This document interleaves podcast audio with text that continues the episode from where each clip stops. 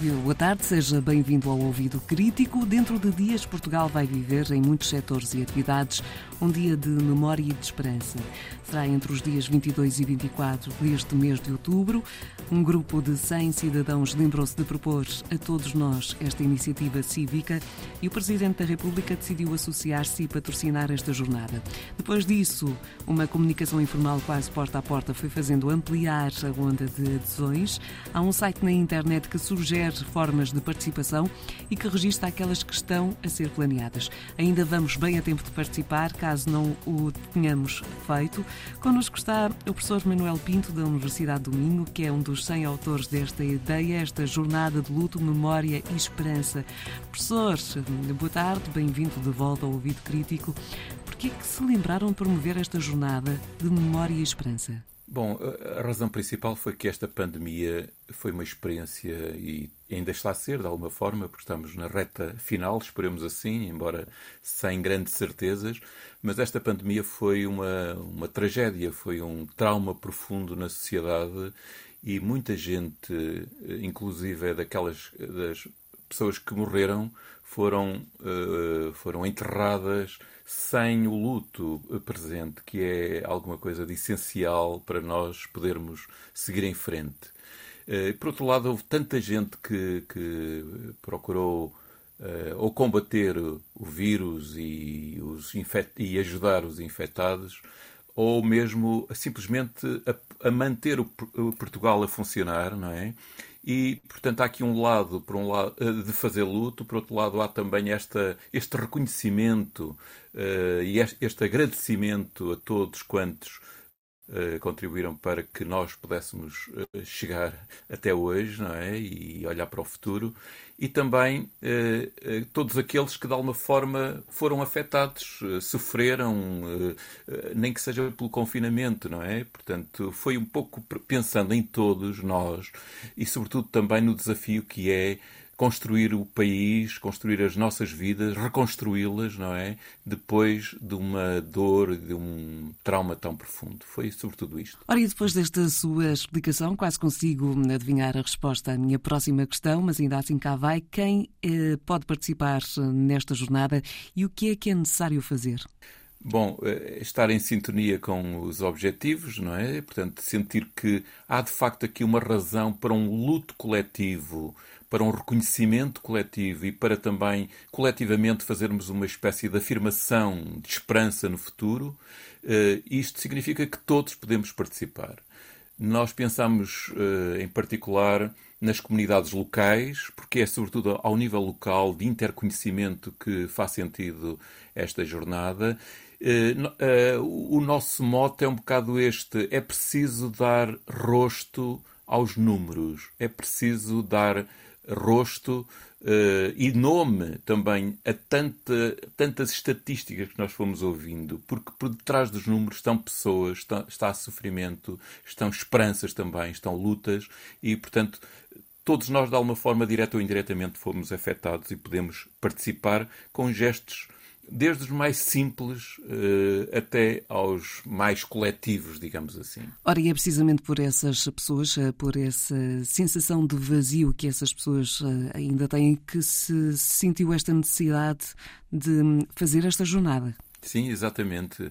Nós o que procuramos foi. Espalhar a ideia. É um grupo de pessoas que não têm, digamos, grandes recursos do ponto de vista de acesso. Mesmo assim, tivemos apoios importantes. O, o Jornal de Notícias e o Público, e depois as televisões e as rádios, pelo menos, permitiram divulgar a ideia. E temos vindo, eh, neste espaço de tempo, a sensibilizar, sobretudo, as escolas, porque é verdade que foram, sobretudo, os mais velhos e os mais novos que mais sentiram a pandemia. Eh, e é interessante que eh, a resposta das escolas e dos professores tem sido incrível uh, em criatividade e, e, em capacidade de iniciativa, mas também iniciativas locais. Portanto, neste momento, o, o, site da iniciativa, que se chama precisamente memória e esperança.pt, está aberta ao registro de iniciativas locais e uh, elas estão a começar a aparecer, porque as pessoas estão a conversar umas com as outras e, de alguma forma, a decidir o que vão fazer. Isto vai ser importante para outros se juntarem a elas nos locais a partir do momento em que elas começam a estar presentes e, e, registadas. Professor, ainda há instantes estava aqui a focar um aspecto que eu acho que, é, hum, que tem muito significado, já que há a participação de escolas, de jovens. Hum, há aqui hum, cidadãos preocupados, uh, interessados em fazer a diferença.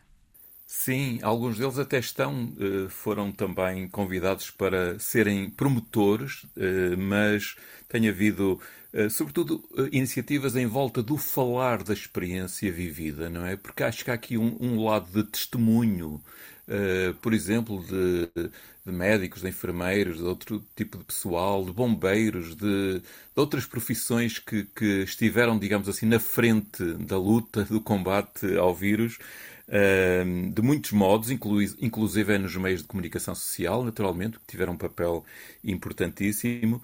E, e o falar desta experiência, falar, por exemplo, do confinamento, do que se sofreu por não nos podermos encontrar com os nossos amigos, os nossos colegas. Isto, por exemplo, para, para gente nova foi de facto uh, doloroso. Por outro lado, esse lado de traduzir em linguagem muitas vezes pictórica, de desenho, de, de de fotografia e até de vídeo uh, as experiências vividas. E, por outro lado, uh, encontrar formas de uh, celebrar, formas criativas de celebrar, nomeadamente então para os dias 22, 23 e 24. são os três dias de um fim de semana porque permitem no dia 22 que haja instituições que só que funcionam até sexta-feira, não é? Eh, de tomarem iniciativas que entenderem oportunas e depois haver outras que têm eh, que ocorrem no, no sábado e no domingo. E aí nós estamos a pensar em em uh, ajuntamentos de pessoas, de, em uh, formas simbólicas de evocar os que partiram, como por exemplo colocar uma vela todos em conjunto num, num espaço central da, da, da, nossa terra, das nossas terras, ou até outros gestos como já está a estão a aparecer, que é, por exemplo, plantar árvores uh, que ficam a sinalizar e a, e a evocar este, este tempo de pandemia que nós vivemos.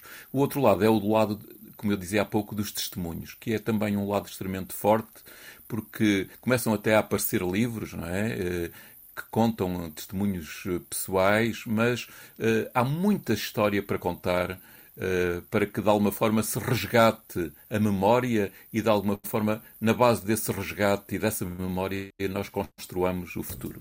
Obrigada uma vez mais, eh, professor Manuel Pinto, eh, da Universidade do Minho, um dos eh, subscritores desta ideia, a Jornada Memória e Esperança, que tem no seu site o manifesto que lançou esta ideia. Tem também um espaço para qualquer um o subscrever.